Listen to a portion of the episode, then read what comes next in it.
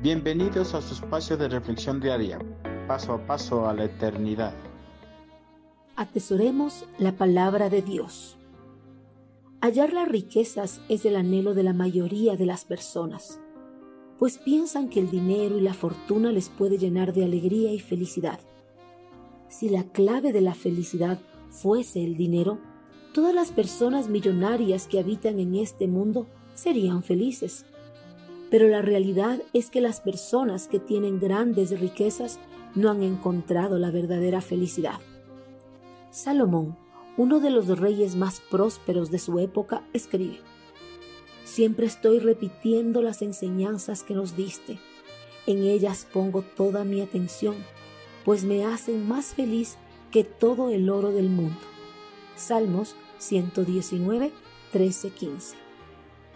Salomón, el tercer rey del pueblo hebreo, gracias a la sabiduría que le había dado el eterno Creador, había logrado recolectar grandes cantidades de tesoros en su palacio y llegó a ser el rey más rico de todos los reinos de Mesopotamia y sus alrededores.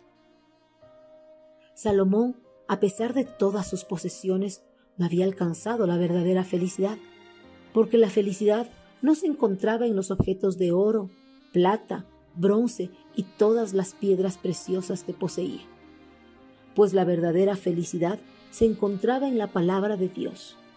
Por eso, Salomón afirma que la verdadera felicidad solo la encontró al memorizar atentamente la palabra de Dios y la atesoró más que todas las riquezas del mundo. Si el hombre más sabio del mundo atesoró la palabra de Dios más que cualquier objeto de valor, ¿por qué nosotros no la valoramos de la misma manera? Debemos empezar a valorar la palabra de Dios más que cualquier objeto de valor que existe en el mundo, porque en la palabra de Dios encontramos el profundo amor de Dios por la humanidad y nuestra salvación a través del sacrificio de su Hijo amado Cristo Jesús. Además, en la palabra de Dios encontramos las magníficas promesas que Dios tiene para cada uno de nosotros. Ya no busquemos nuestra felicidad en las riquezas materiales, más bien alcancemos nuestra felicidad meditando de día y de noche las sagradas escrituras.